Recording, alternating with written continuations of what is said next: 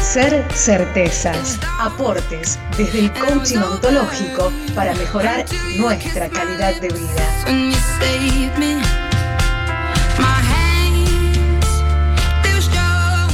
Hoy escuchamos esta canción eh, que tiene que ver con Set Fire to the Rain de Adele.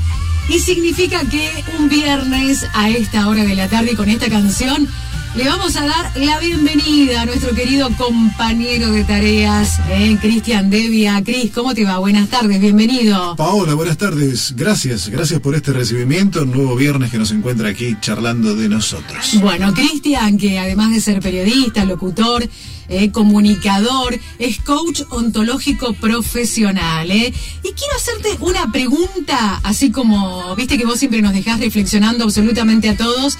Bueno, en este caso, la pregunta te la quiero hacer yo, eh, para que entendamos un poquito más lo que es el coach ontológico profesional. Sí. El coach ontológico profesional o el coaching.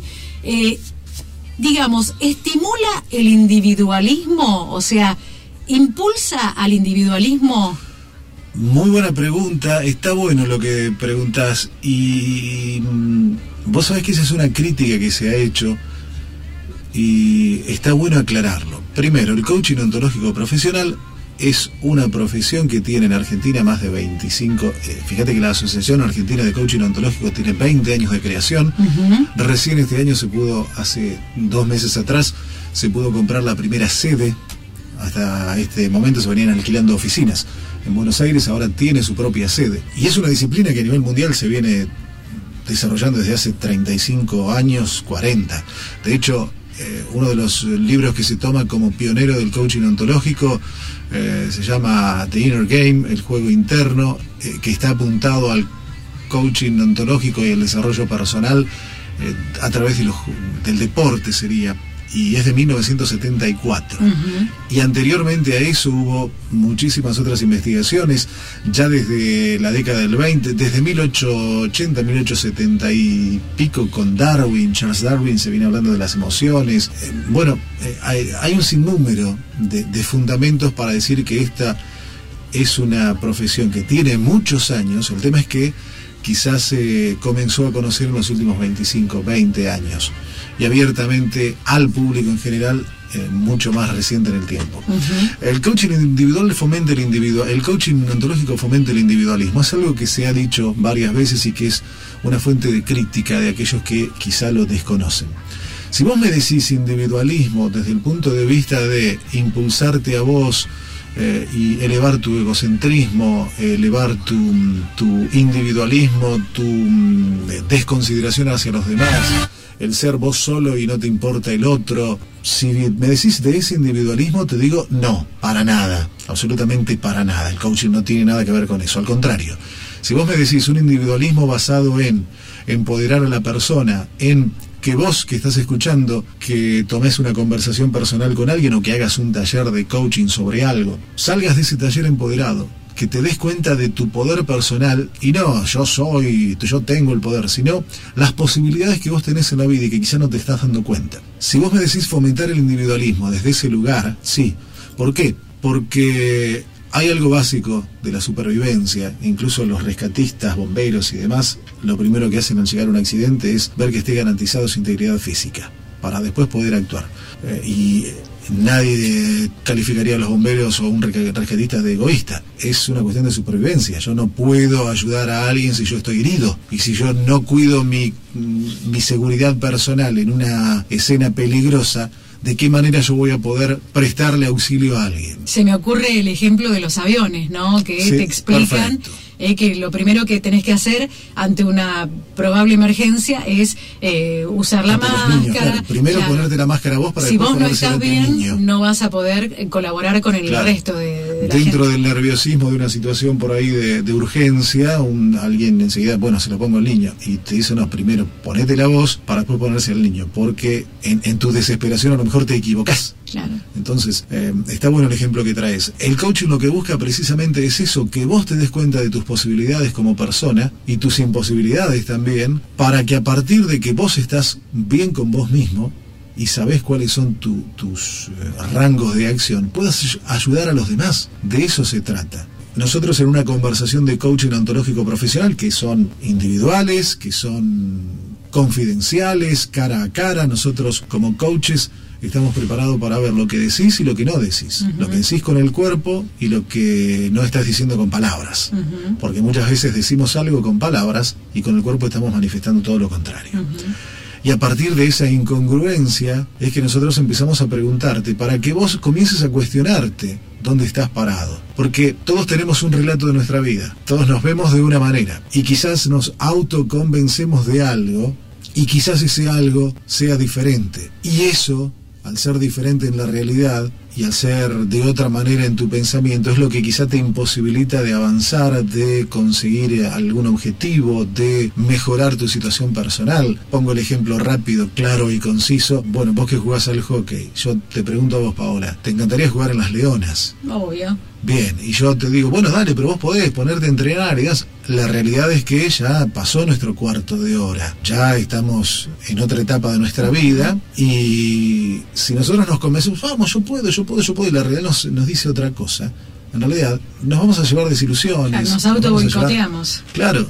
Entonces, lo que buscamos a través de las conversaciones personales de coaching ontológico o de un taller que puede, pueden ser grupales, es que vos te des cuenta de cuáles son tus posibilidades para a partir de esas posibilidades sí poder prestar la ayuda que alguno requiera, porque ahí también está la otra. Hace un par de semanas atrás recibí un llamado telefónico acá en la radio precisamente y me decían, ¿cómo hago para ayudar a alguien que no quiere, que no se deja ayudar? Y yo la primera pregunta que me surgió ahí es, ¿cómo sabes que necesita ayuda. No, porque yo veo que él tiene actitudes de tal manera y demás, pero esas actitudes, vos las hablaste, vos, no, no, no, yo no las veo, pero, o sea, yo las veo, pero él no se da cuenta. ¿Y cómo puede ser entonces? O sea, esa persona estaba decidiendo por el otro que estaba mal como estaba actuando. Entonces ahí volvemos a la, a- a la parte individual. No es cómo actúa el otro, sino vos cómo ves cómo actúa el otro y cómo absorbés su Exactamente. actitud. Si la actitud del otro u otra ya hace peligrar la vida de esa persona o tu vida, ya ahí estamos hablando de otro terreno y ahí tenemos que entrar en quizás otras disciplinas para ver por qué esa persona está haciendo lo que está haciendo. Eso ya es otra cosa. Ahora, volviendo a la pregunta inicial, el coaching ontológico lo que busca es tu individualismo explotarlo al máximo, porque a partir de que vos seas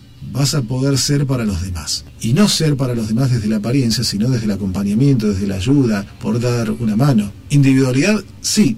Lo que buscamos es explotar precisamente tu individualismo desde tu ser para hacer lo mejor que quieras, buscando la congruencia entre lo que pensamos, decimos, sentimos y finalmente hacemos. Fuente de la mayoría de los malestares, porque quizá pensamos una cosa y decimos otra, quizá sentimos algo que estamos imposibilitados a manifestarlo, quizá manifestamos una emoción o un sentimiento y que eh, en realidad es otro, entonces buscar la congruencia entre lo que en cómo actuamos, cómo sentimos, cómo pensamos, primero hacia nosotros y luego hacia el otro. A ver, pongamos el ejemplo de alguien que se cae a, a un charco de barro y se está hundiendo. ¿Qué opciones tenés de ayudarlo? ¿Llamar a alguien? Si no queda otra, buscar algo, un palo, una soga. Creo que a nadie se le ocurriría meterse en el barro para Claro. ayudar a sacarlo, porque estarían perjudicándose ambos. Entonces, de eso se trata. Fomenta el individualismo y depende cómo lo veas. Si es un individualismo egocentrista que deja afuera al otro y que solamente es el yo por el yo, yo, yo, yo, yo, yo, olvídate. Lo que buscamos precisamente es cambiar todo eso a partir de reflexiones, de cómo vos te manifestás eh, para vos primero y para los demás después. Un coach ontológico puede escucharte, en una conversación pueden salir cualquier cantidad de cosas, cualquier cantidad de cosas.